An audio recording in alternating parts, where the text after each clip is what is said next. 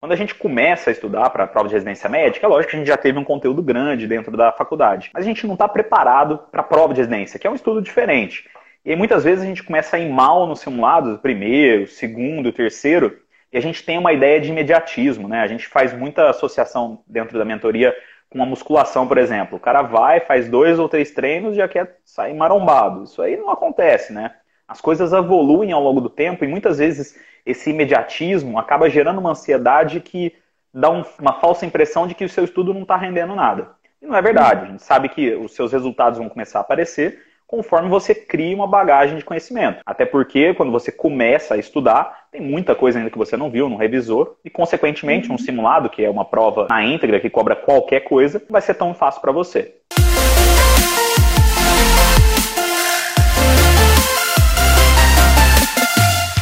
Fala galera, tudo bem? Vamos começar mais um Papo de Residente, um conteúdo feito especialmente para você que está nesse processo de preparação para as provas de residência médica, mas ainda tem algumas incertezas pela frente. Para te ajudar, a JJ Mentoria vai trazer sempre um papo diferente com residentes dos principais serviços das principais especialidades do nosso país, justamente para saber daqueles que até pouco tempo estavam na sua posição, quais são as respostas para as suas principais dúvidas. E no papo de hoje, a gente vai conversar um pouquinho mais com a Miriam, que é R1 do Serviço de Pediatria do IANSP aqui de São Paulo, e que foi aluna da JJ Mentoria. Bom, Miriam, eu queria primeiramente dizer que é um prazer ter você aqui com a gente, tá? Eu quero agradecer a oportunidade dessa nossa conversa e também parabenizar você por essa conquista, né, que é o sonho de entrar na residência, mas para começar eu já queria emendar uma pergunta que eu tenho certeza aflige a maior parte das pessoas que sonha com a vaga de residência, que é a sua preparação para as provas. Eu queria saber um pouquinho como é que foi esse processo, quais foram os pontos positivos, quais foram os pontos negativos e qual seria para você o ponto fundamental para poder atingir esse objetivo.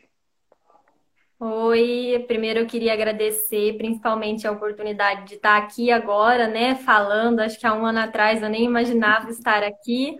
Então, quem agradece sou eu, tanto pela ajuda com a mentoria quanto pelo convite da live. Obrigado. Bom, é, para começar, é, no quinto ano, eu foi o ano que eu decidi que eu focaria mais nos estudos. Eu não sabia ainda ao certo o que eu queria fazer de residência, mas eu sabia que no sexto ano eu queria prestar e que, independente do que eu escolhesse, seria algo concorrido, né? Uhum. Então, eu comecei a estudar por conta própria, com alguns conteúdos que eu achei na internet. Também tentei seguir o cronograma do, do Med Grupo. Só uhum. que, e eu consegui até estudar, o meu estudo era muito teórico, eu tentava ler ao máximo as apostilas, não fiz nada de exercício no ano de 2018. E quando chegou em outubro, eu tive outros compromissos e acabei deixando de lado um pouco os estudos. E em dezembro eu larguei totalmente o meu estudo. Uhum. Quando chegou em janeiro do é, meu ano, né, eu sabia que não era essa história que eu queria repetir no ano seguinte tinha formatura e tinha outras coisas que eu sabia que atrapalhariam o meu foco se eu deixar, se eu mantivesse, né, como estava. Uhum. Aí eu conheci a JJ e o que mais me chamou a atenção e assim para mim já é o ponto ponto crucial foi eu ter uma meta. Eu tinha as metas mínimas, então independente do que eu fosse fazer, eu tinha que cumprir a minha meta. Eu sempre fui muito regrada isso, então, para mim, não foi uma dificuldade. E foi até bom, uhum. porque eu priorizei. Na minha vida em geral, eu pude fazer um balanço e ver o que era prioridade para mim, o que eu queria abrir mão para estudar e o que eu não abriria mão para estudar. E aí, isso eu consegui balancear e consegui organizar o meu estudo nisso. Então, de cara, para mim, esse é o maior ponto positivo. É, eu fiz muito mais exercícios teóricos do que eu tinha feito em 2018 e era a minha proposta fazer, né? Eu sempre tentei fazer a meta mínima, mas nos dias que eu podia, eu sempre passava ela. E se eu tinha alguma viagem alguma coisa assim, algum feriado que eu ia para casa, ou ia para viajar com os meus amigos, eu acordava antes de todo mundo ou eu ia dormir depois de todo mundo para fazer pelo menos o mínimo. Uhum. Então, isso para mim é o mais positivo e o crucial, né? Uhum. De negativo, a minha ansiedade. Eu sou uma pessoa muito ansiosa e eu me cobro muito. No começo, isso não foi um problema, mas conforme foram, foi, foram fui fazendo as provas na íntegra, É, algumas eu não tinha, principalmente as das instituições que eu mais queria, eu não tinha os resultados que eu queria, e isso me deixava mais nervosa e eu ia mais mal. É, eu é pior, né? E aí se repetiu enquanto eu fazia as provas, né? Quanto mais ansiosa eu estava para as provas, ou quanto mais eu queria aquela instituição, pior, pior foram os meus resultados. Uhum. Então, o ponto negativo para mim, o maior, assim, eu não cons... até pensei em outros, mas foi a minha ansiedade, foi a minha cobrança. Ninguém me cobrava, era eu comigo mesma que, que, que queria muito, né? E a gente que faz, está fazendo, sabe, né? Sim. Então, para mim, foi isso, a minha preparação. Não, ótimo. Você falou coisas bem importantes, tanto dos pontos positivos quanto dos negativos, né? Eu acho assim, começando pelo ponto negativo que você falou sobre a ansiedade, eu acho que a gente vive uma época de muita ansiedade, não só por conta das provas de residência, lógico, que a gente nem mesmo sabe se elas vão acontecer, não existe nenhum posicionamento é, oficial em relação a isso, mas as incertezas em relação ao próprio Covid, tudo que tem acontecido, então isso realmente atrapalha bastante gente. Mas o, a ansiedade, eu acho que ela, até certo ponto, mas não tanto a ansiedade, mas mais a cobrança que você disse, ela ajuda a gente a manter o tônus do estudo. Então, assim, até certo ponto, ela é favorável e ela é importante porque ela, querendo ou não, sempre põe aquela pulga atrás da orelha da gente, que precisa estudar, preciso pelo menos fazer as metas mínimas, que é um, uma, um método que a gente tem dentro da mentoria para trazer, fazer com que o aluno consiga otimizar o tempo dele, né, para poder estudar. Ele não uhum. precisa, por exemplo, concentrar tanto no estudo teórico, que é uma coisa que você, por exemplo, disse que começou a fazer no quinto ano. É algo que a gente até acha que no quinto ano vale a pena você se concentrar um pouco mais no estudo teórico, até porque você tem um ano para se preparar para as provas depois. Mas Sim. é imprescindível que a gente consiga dosar e fazer proporcionalmente mais quando a gente tem tempo, né? A gente sempre fala para os nossos alunos, as metas mínimas elas são baseadas em questão, são baseadas em estudo teórico. E se você tem mais tempo para estudar, que é o que, por exemplo, a gente tem hoje com o coronavírus, para algumas pessoas mais, para algumas menos, você tem que proporcionalmente fazer mais ou menos, né? Não dá para uhum. você concentrar tudo no estudo teórico e deixar de fazer questão. Isso é importante. Mas a ansiedade que você falou é uma coisa que é, às vezes, prejudicial e está muito relacionada ao que você falou em relação aos simulados, aos seus resultados a curto prazo, curto e médio prazo. Uhum. Né? A gente sabe que quando a gente começa a estudar para a prova de residência médica, é lógico que a gente já teve um conteúdo grande dentro da faculdade, mas a gente não está preparado para a prova de residência, que é um estudo diferente. E aí, muitas vezes a gente começa a ir mal no simulado, primeiro, segundo, terceiro, e a gente tem uma ideia de imediatismo, né? A gente faz muita associação dentro da mentoria com a musculação, por exemplo. O cara vai, faz dois ou três treinos e já quer sair marombado. Isso aí não acontece, né? As coisas evoluem ao longo do tempo e muitas vezes esse imediatismo acaba gerando uma ansiedade que dá um falso, uma falsa impressão de que o seu estudo não está rendendo nada. E não é verdade. A gente sabe que os seus resultados vão começar a aparecer conforme você cria uma bagagem de conhecimento. Até porque, quando você começa a estudar, tem muita coisa ainda que você não viu, não revisou, e, consequentemente, um uhum. simulado, que é uma prova na íntegra, que cobra qualquer coisa, não vai ser tão fácil para você. Acho que esse é um ponto interessante. E outras coisas que você falou são os pontos positivos, que eu acho que tem na mentoria, mas qualquer pessoa pode fazer. A primeira delas é um objetivo, a gente falou na semana passada, eu sempre converso com o pessoal em relação ao objetivo. A prova de residência, querendo ou não, é o principal objetivo da maior parte das pessoas, então ela tem que ser colocada nesse patamar, você tem que abrir mão de algumas coisas. Isso não quer dizer que você tem que deixar de dormir, tem que deixar de sair. Não é verdade. A gente tem que ter um tempo para a gente também, principalmente em momentos como esse que a gente tem hoje, em que o estresse psicológico hum. e até físico é muito alto. Mas você tem que colocar esse objetivo como principal. Né? Isso eu acho que é fundamental. Você sabe que esse é o seu objetivo. Mas muitas vezes a gente tem que também aprimorar o estudo. Um deles é o que você falou, por exemplo, do direcionamento. Estudar uma, de uma forma um pouco mais direcionada, em relação a quais assuntos ver, evitar um pouquinho aquele estudo teórico de ler todas as apostilas, ler tudo, que é uma coisa que a gente tem durante a faculdade, né? Que o médico tem que saber tudo. E isso para a prova de residência. de maior relevância, né? E às vezes Exato. nesse teórico não focava numa, numa, nos de relevância maior, né? Exato. E aí a gente sabe que tem esse direcionamento, que é o que a gente chama de CCQ dentro da mentoria, né? São os conhecimentos-chave. E principalmente o efeito teste, né? Que é fazer questão. Às vezes a gente estuda, estuda, estuda e muitas vezes se depara com questões que a gente não consegue sair do lugar. E aí as pessoas que uhum. às vezes nem têm tanto conhecimento teórico, uma bagagem tão grande, conseguem acertar a questão porque estão fazendo questão e sabem quais são as minúcias que precisa para poder acertar. Então acho que o efeito teste também é muito importante, tá? Mas deixa eu te perguntar uma coisa. Antes eu queria falar com o pessoal que está assistindo, quem tiver alguma pergunta pode falar aqui no chat, que a gente fala ao longo da entrevista. Mas eu queria falar com você em relação à escolha da especialidade, né? Você acabou escolhendo pediatria. Eu queria saber de você como é que foi essa escolha de especialidade? Você conhecia alguém que era pediatra? Você tinha uma relação boa com criança? Como é que foi esse processo de escolha? Então, até eu chegar no meu internato, a única certeza é que pediatria eu não queria. Uhum. É, eu sempre gostei de criança, sempre me dei muito bem, tinha até uma certa facilidade na cadeira de pediatria, uhum. mas nunca tive muito interesse em pesquisar por fora. Eu até gostava mais de GO, da parte de procedimento. E aí, quando chegou no internato, é, eu passei pela clínica, depois pela pediatria, e assim, foi de longe o internato que eu acordava mais satisfeita para ir fazer.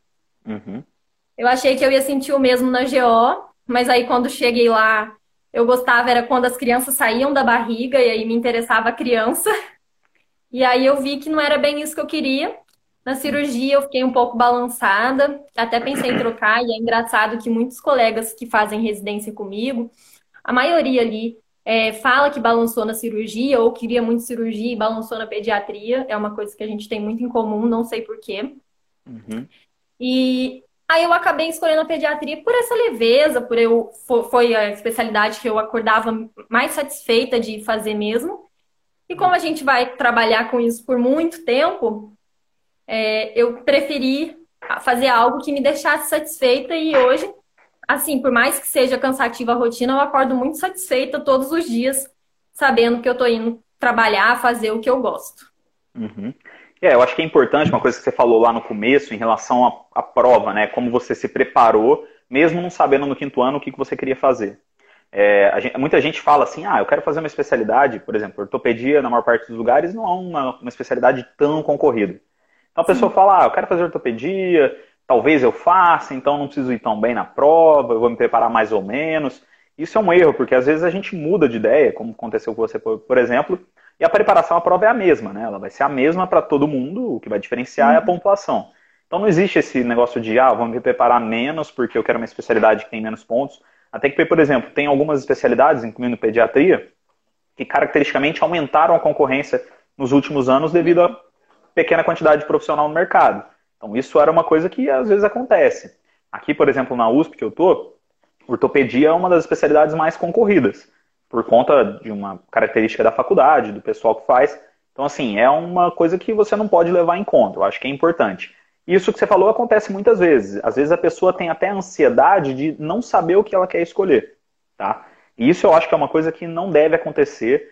É, é interessante que você tenha a experiência pessoal, mas muita gente às vezes tem essa experiência, mas é um internato um pouquinho mais menos puxado, ou a pessoa não tem tanto contato com o paciente. E aí acaba ficando nessa dúvida até na hora de fazer a prova. E eu acho uhum. que isso não vale a pena, assim, você a preparação ela é a mesma para qualquer especialidade. Então você tem que esperar e deixar isso mais para o final. É lógico, existem várias possibilidades de você poder escolher a sua especialidade. Você pode falar, por exemplo, com pessoas que fizeram a especialidade. Eu acho que é sempre importante você conversar com várias camadas de especialistas, né? Tanto o residente, o R1, o R2, o R3 e o cara que já está formado, até porque são visões diferentes. O R1 normalmente é o cara que trabalha mais, o R3 tem mais tempo, estuda mais. Então, se você falar sempre com o R1, às vezes ele pode falar que não é tão legal e tudo mais. E é interessante você falar com serviços diferentes também, porque às vezes você tem um serviço que tem uma característica, o serviço que tem outra. Então, é importante que você faça essa avaliação. Mas deixa eu te falar. E como é que você fez a escolha do serviço? A gente faz sempre a pergunta no Instagram antes da live para saber como é que o pessoal, o que, que eles querem saber e tudo mais e muita gente tinha dúvida em que, que pesou mais para a sua escolha do serviço aí do IANSP e também quais seriam os principais serviços de pediatria dentro do nosso país, que você tem conhecimento, conversar com o pessoal. Como é que você poderia falar em relação à escolha especificamente do serviço? Bom, para mim eu tinha duas coisas. Ou eu queria fazer uma residência que fosse em São, na, em São Paulo, capital mesmo. Não queria, queria fazer uma residência num serviço maior, né? Que tivesse um fluxo maior de pacientes. Ou eu queria fazer na minha cidade. Uhum. É, eu acho que se eu tivesse que escolher entre a minha cidade e São Paulo, eu teria escolhido São Paulo no final das contas. mas ainda bem que eu não tive que fazer essa escolha. é, eu escolhi o IANSP é, porque eu conversei com uma residente, então eu já sabia como era o serviço daqui, já sabiam quais eram os pontos fortes e quais eram os pontos fracos. É, não achei que eu fosse passar no IANSP. Eu lembro que conversando antes das provas com um amigo, ele falou: Ah, por que, que você vai fazer o IANSP? É uma das suas primeiras provas, é muito difícil, você uhum. nunca vai passar.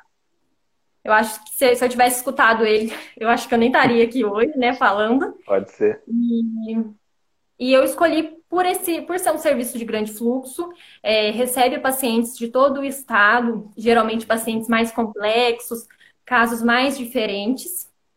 E o PS dele é um PS de baixa complexidade. Uhum. Por ser um convênio médico, então chegam os casos muito graves e raros, mas também chegam as, as coisas que a gente fala que é bobeirinha, né? Uhum. Então eu já sabia que o PS não era um forte do serviço, mas o PS não é algo que me atrai.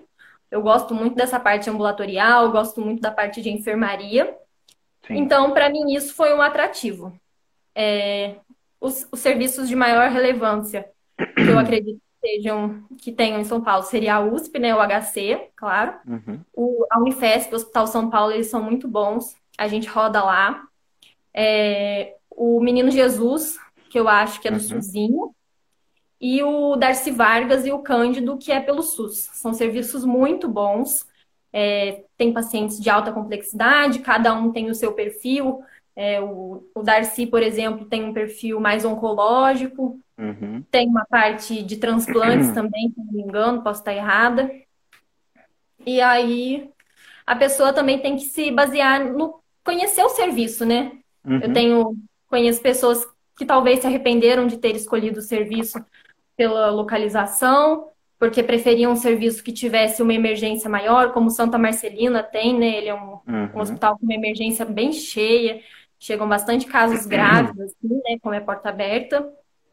E acho que esses são os principais que eu conheço, assim, daqui de São Paulo. Uhum. Do Rio, eu sei que tem o Hospital Jesus também, que é muito bom. E as instituições, né? Unirio, é, UF, UFRJ, que são muito boas também. Uhum. É isso. Não, ótimo. E eu acho que assim, serviço é uma coisa que realmente é difícil da gente escolher. Muitas vezes a gente escolhe por conta do renome do serviço, né? Por exemplo, a USP é uma instituição que tem muito renome, mas você tem a Unifesp aqui em São Paulo, Unicamp em Campinas, o, a própria Santa Casa, no Rio de Janeiro tem Unirio, sou da Unirio, por exemplo, tem a UFRJ, a UERJ. Então, assim, muitas pessoas vão por isso, mas tem pessoas que têm, por exemplo, escolhas pessoais. Você falou em relação à sua cidade, tem gente que é, por exemplo, de uma cidade um pouco menor, como Ribeirão Preto, que tem uma instituição muito boa, que é a USP, por exemplo. Sim, e a pessoa bons. prefere ficar em casa, até porque melhora custo, a gente sabe que R1 é complicado, o uhum. custo de vida em São Paulo é alto. Então, eu acho que em escolha de serviço, isso é importante, mas é também importante a gente saber como é a especialidade, o que, que é mais importante, que também é o mais que mais a gente gosta, né?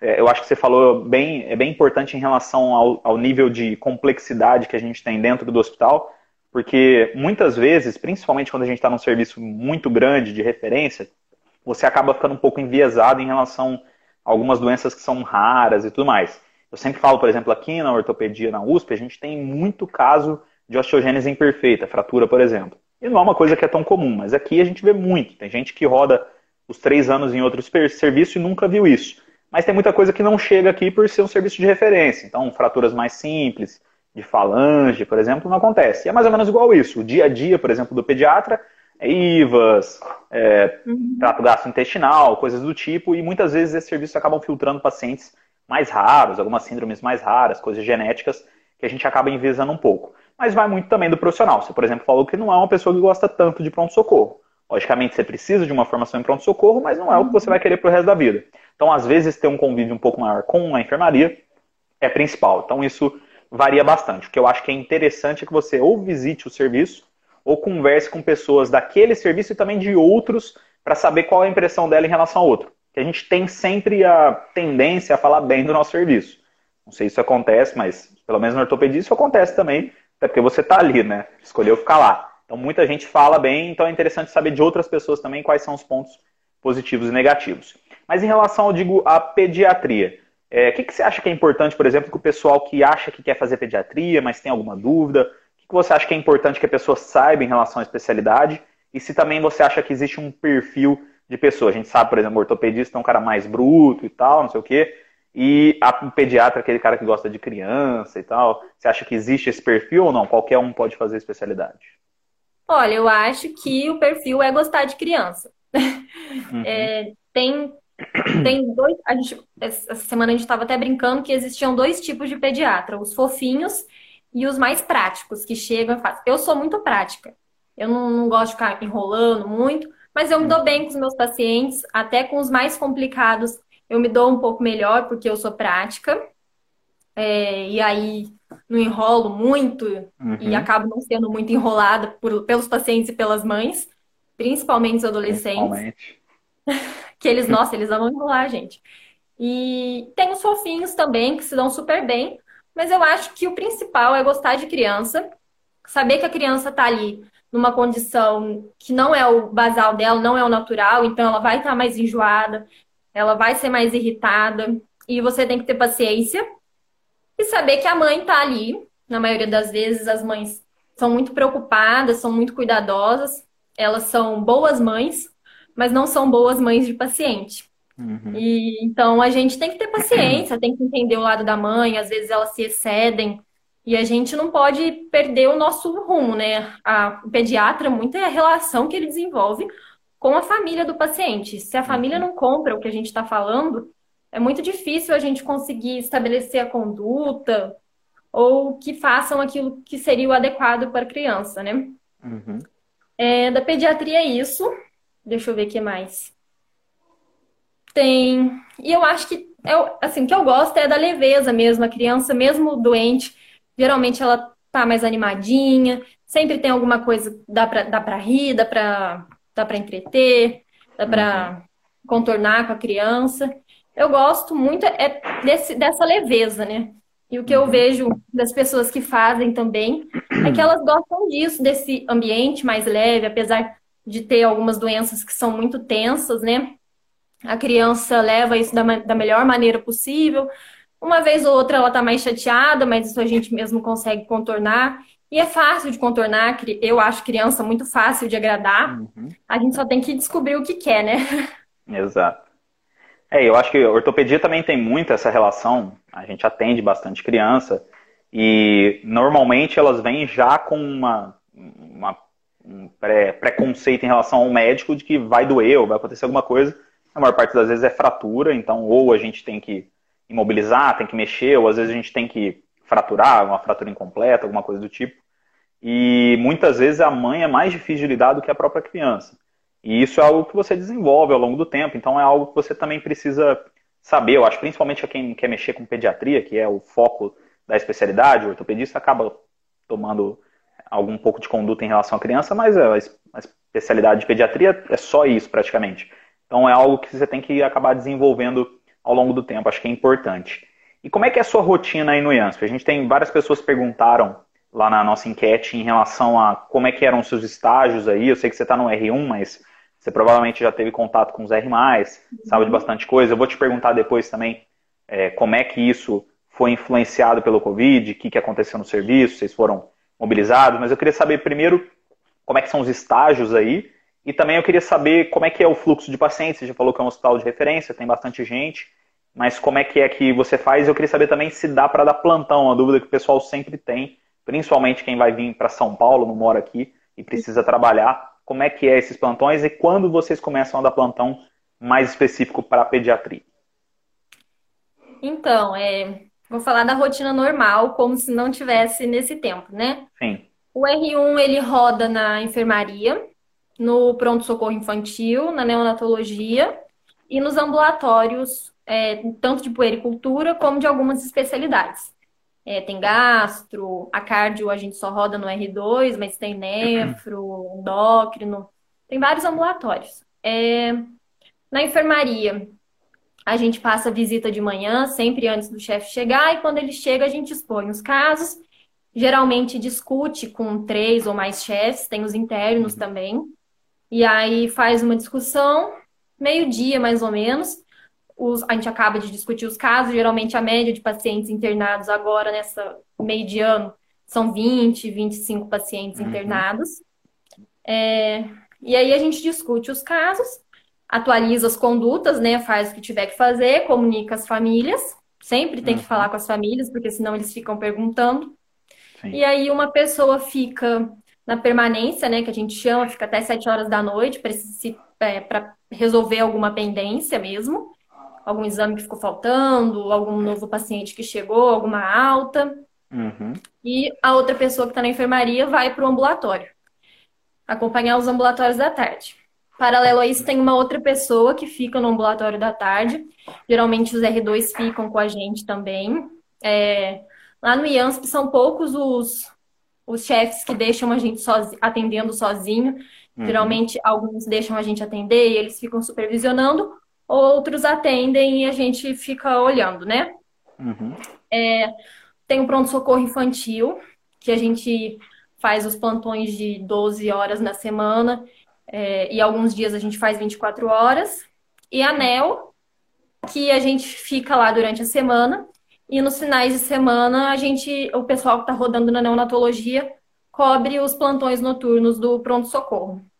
Uhum. No R2, é, você fica de permanência 24 horas na UTI. Então, todos os dias tem um R2 que fica 24 horas.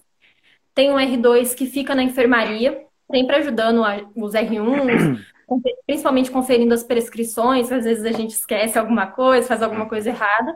Como eles já têm mais mão, eles, eles ajudam a discutir o caso, né? E uhum. depois conferem a prescrição com a gente. E aí eles estão liberados. É, eles fazem os ambulatórios de algumas especialidades mais complicadas, assim por dizer, como a cardio. Uhum. E também rodam fora. É, seria um estágio eletivo, né? E também é, rodariam nos ambulatórios de outros lugares. No R1 a gente roda também. Tanto no Darcy, hum. o, Darcy é o Menino Jesus, agora eu esqueci, e, uhum. quanto no Hospital São Paulo, da Unifesp. Sim. E também eles rodam na, no, na, neonato, na neonatologia do Cachoeirinha, que é, tem muito fluxo de paciente uhum. nascendo, né? A NEL deles é bem cheia e a nossa já é um fluxo bem mais reduzido.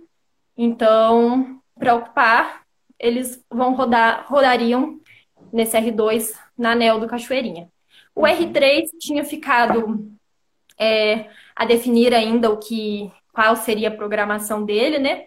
Uhum. Mas a princípio seria rodar num, num serviço onde o PS fosse aberto para a gente pegar a mão de emergência. Sim. Como a gente sabe que isso é uma deficiência que a gente tem lá é uma coisa que a gente queria que acontecesse. E ah, eu acho que completaria com alguns ambulatórios, não sei como ficaria bem esse R3, não, não tinha ficado bem esclarecido até então. Uhum. E como é que mudou em relação ao coronavírus? Vocês foram destacados? Como é que está a ah. rotina agora? Então, a nossa carga horária, ela continua mais ou menos a mesma, mas a gente meio que mudou de lugar. As pessoas que estavam no PS é, continuam rodando no PS. Como não está tendo o ambulatório, a gente foi realocado para o PS. A neonatologia são três meses de neo. Um uhum. dos três meses foi realocado para o PS, para até para reduzir, né, o, é, para aumentar o rodízio entre nós, para evitar a uhum. exposição. A enfermaria se manteve, mas antes a gente fazia um plantão noturno no PS também, nós não estamos fazendo. E os R2 estão se dividindo entre o PS, a, a UTI, né, que eles mantêm 24 horas, e a enfermaria dando assistência para gente. Tá sem o eletivo e sem a rodar no Cachoeirinha na NEL, né? E sem também os ambulatórios. Mas nenhum de vocês foi especificamente deslocado para atender coronavírus, por exemplo. Vocês estão fazendo a rotina normal de vocês sem os ambulatórios.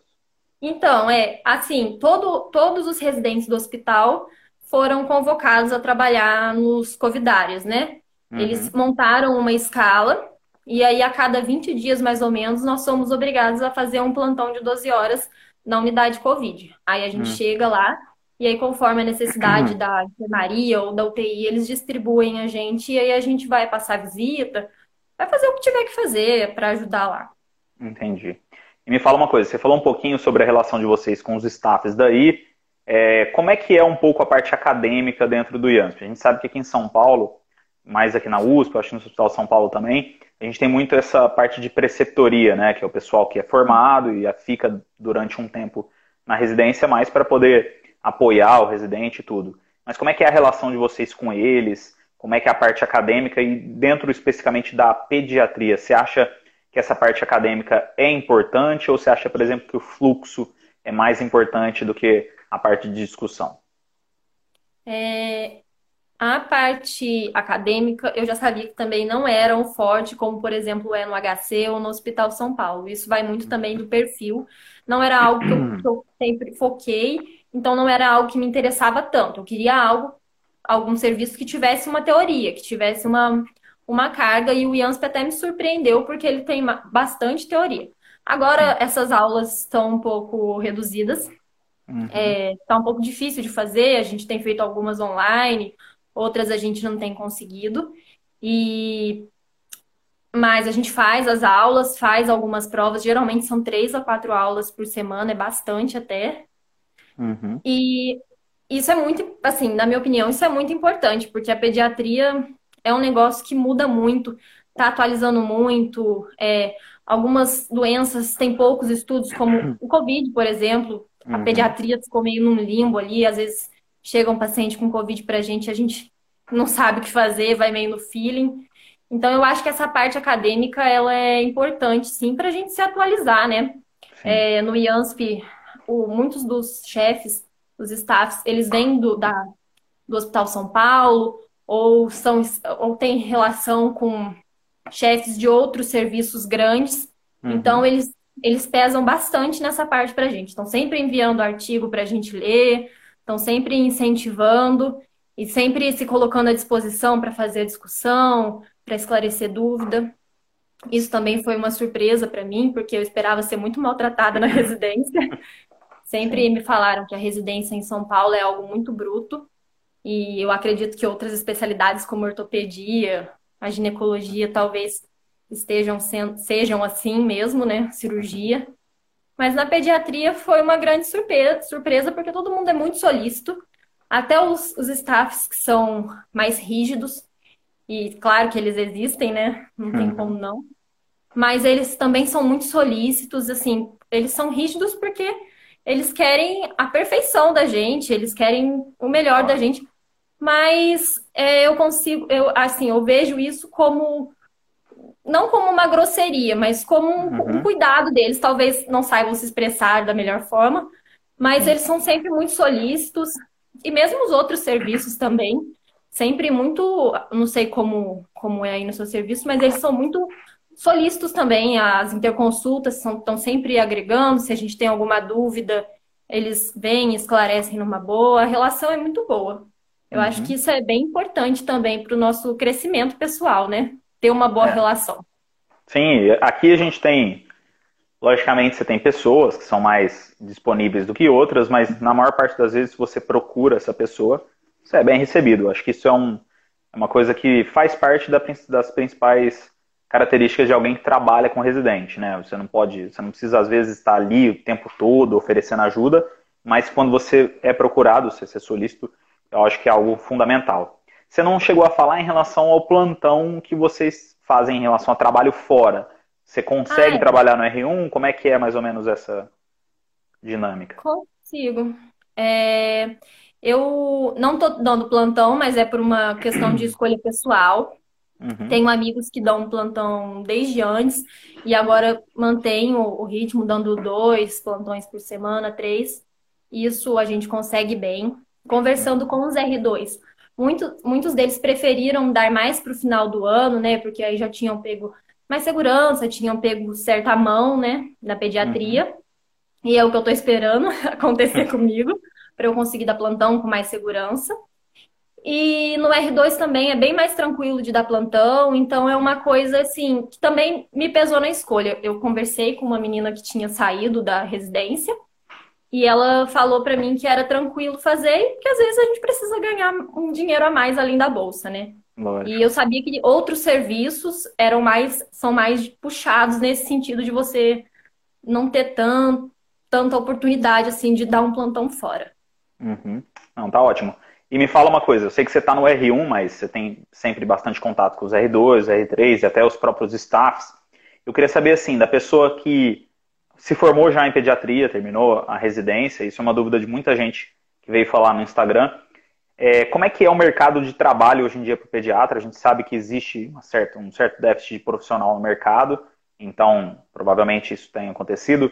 Mas como é que é mais ou menos o mercado de trabalho para quem se formou os três anos? Existe algum tipo de subespecialidade que você possa fazer depois? E se isso, é, isso existe, por exemplo, no próprio ANSP? E também eu queria saber em relação a como que é, assim, prova de título, vocês têm algo do tipo como a gente tem na ortopedia? É, então, o, tem uma certa escassez, né? Agora eu acredito que a pediatria esteja voltando à concorrência, por assim dizer, né? Mais pessoas uhum. têm se interessado. É, o mercado de trabalho eu acho que é algo favorável, ainda mais para quem é, é, é, especialista, né? Quem uhum. faz a residência não precisa fazer prova de título, já sai com o título de pediatra, diferente uhum. de quem faz uma pós ou de quem não faz nada. Quem faz a pós tem que cumprir a carga horária e fazer a prova de título, e quem não uhum. faz nada tem que fazer o dobro, tem que ter comprovado o dobro de anos de atendimento. Por exemplo, uhum. seriam seis anos daí, né? A pessoa atendendo uma pediatria para ter direito a fazer a prova. Tá. É, eu acho que isso é uma vantagem, porque se você chegar em algum serviço, eu acredito que eles vão preferir alguém que tenha um título, né? Tenha uma, uma residência. Isso com certeza pesa muito. É, tem muita oportunidade, tanto em capital quanto em cidade menor, porque todo lugar tem, tem criança.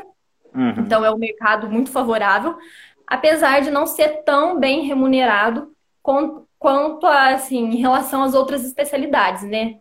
Uhum. Não é o, muito o que a gente espera, por isso muita gente acaba procurando fazer uma subespecialidade, às vezes para incrementar mais. É, Você sabe plantão... mais ou menos quanto é um valor de plantão para pediatra? É muito diferente de clínico ou não? 1.200, 1.300. Mais ou menos a mesma coisa. Uhum. É. E aí acaba que o plantão paga mais do que, por exemplo, se você for atender convênio em consultório. Convênio sempre paga muito pouco, mas não é só para pediatria, né? Uhum. É... Tem as subespecialidades, que geralmente quem faz, pediat... É, quem faz residência acaba saindo com uma ideia de querer fazer uma sub, né?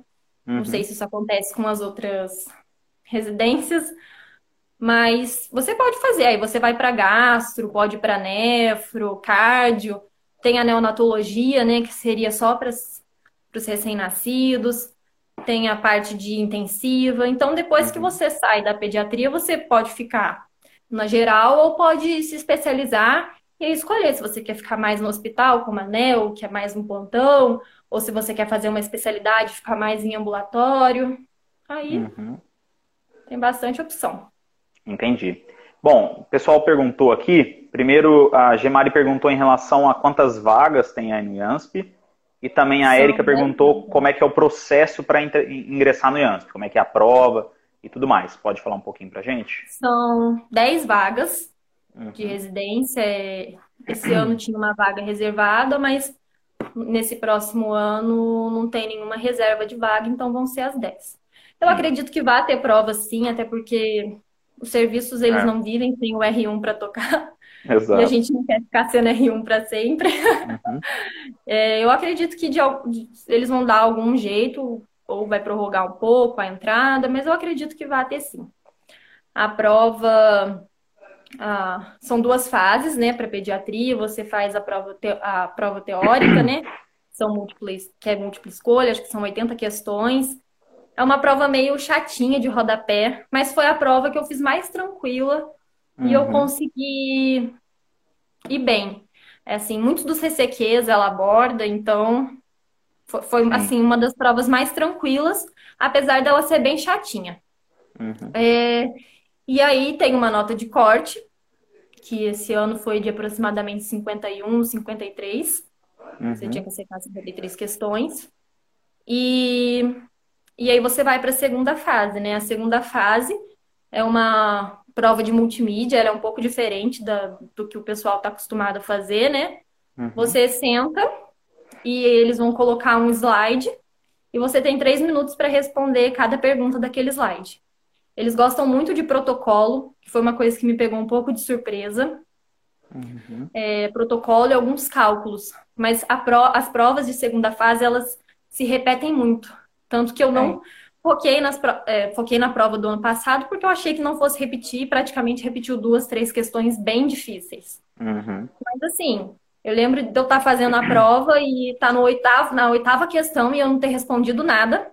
E aí eu olhava para o lado, a pessoa do meu lado estava chorando, e eu olhava para o lado, a pessoa do meu lado estava rindo, e as duas com a prova em branco. Uhum. Então é difícil para todo mundo, né? Sim. E algumas especialidades que não a pediatria, eu acho que tem entrevista, mas a pediatria não tem, não. E o bom é que a lista roda bastante. Eu não passei de na primeira lista, mas uhum. aí é bom que a lista rodou. Tá certo.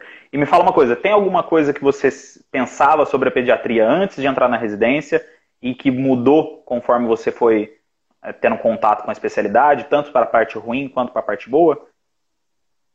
Eu, eu achava que é, eu não fosse ter problema nenhum com mãe.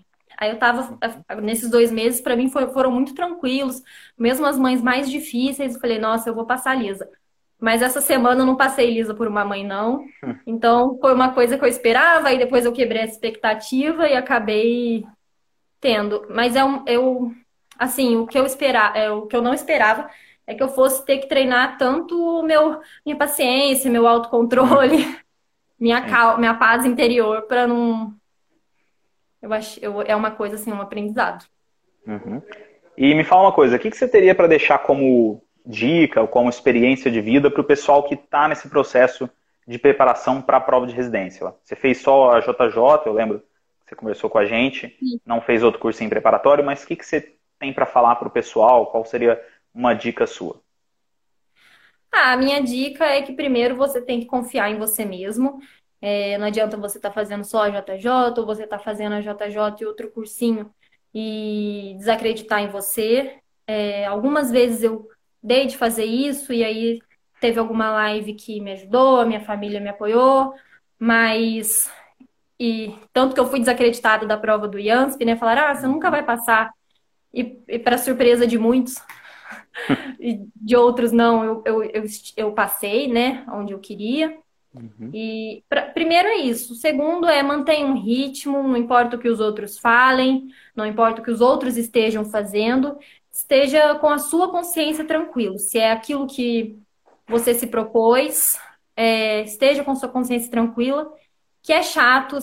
É, eu lembro que eu demorei a passar, né? Foi uma das foi a última a ser chamada, mas é chato você ver os outros passando, é ruim, é, é vou dizer até invejável, mas eu, eu vejo que isso é uma fase. A gente acha que nunca vai passar, mas passa.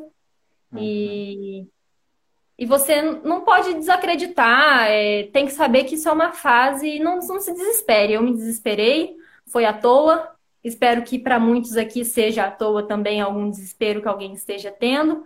Mas mantenha calma, fique calma, é uma fase. Não é só você que está nela. Se você não passar, não é só você que não vai passar. Mas esteja com sua consciência tranquila. Porque quando eu vi que eu não, quando eu achei que eu não ia passar, eu estava com a minha consciência tranquila de que a minha parte eu tinha feito. Teria que refazer de novo, paciência. Mas assim, quanto a isso, minha consciência comigo estava tranquila. Eu acho que no final é o, é o que pesa. Uhum. Não, show. Acho que é importante também, você falou em relação às pessoas que estão à nossa volta, principalmente as pessoas que são mais próximas da gente. Normalmente, essas pessoas são aquelas que podem te dar mais apoio mas que às vezes podem sabotar também a sua preparação. Logicamente que não de forma é, deliberada ou por vontade própria, mas isso acaba acontecendo. Vamos para festa, vamos fazer alguma coisa e tudo. Ah, não é tão fácil assim. Então, mostre para essas pessoas, por exemplo, você que está nesse período, que você quer passar na prova de residência, que esse é o seu principal objetivo, que você precisa do apoio delas e muitas vezes isso que pode às vezes ser uma sabotagem acaba se tornando mais um combustível para você poder manter essa constância e principalmente a consistência do estudo, que eu acho que são as duas coisas, junto com a parte de revisão sistemática, os pontos fundamentais para conseguir o objetivo, que é passar na prova de residência. Tá? Bom, Miriam, eu queria agradecer demais a oportunidade de poder conversar contigo, tá? Saber um pouquinho sobre a tua rotina, sobre o serviço aí, sobre ah, as características do IANSP, também como as coisas mudaram em relação ao Covid, tá? Eu tenho certeza que o pessoal gostou bastante da conversa. Que bom. Tá eu bem? Agradeço. Se precisar tá de qualquer coisa, a gente está à disposição. E eu queria falar também para o pessoal que quem quiser falar um pouquinho mais sobre alguma especialidade ou serviço é, em específico, que mande para a gente lá no Instagram, que a gente vai tentar conversar um pouco mais. Tá bom? Bom, galera, é isso aí. Esse foi mais um Papo de Residente. Espero que vocês tenham gostado. Esse é um conteúdo da JJ totalmente pensado para você que se encontra nesse momento tão difícil, né, que é a preparação para as provas de residência. Toda semana a gente vai ter um residente diferente, uma especialidade diferente e também um serviço diferente. Tudo isso para trazer para você, daqueles que até pouco tempo estavam no seu lugar, os pontos chaves para atingir a tão sonhada vaga de residência médica. Tá bom? A gente se vê na próxima terça, às 21 A live fica gravada no nosso story aqui e vai ser postada também no Spotify. E a gente se vê na próxima. Um abraço e até mais. Tchau, tchau. Tchau, tchau.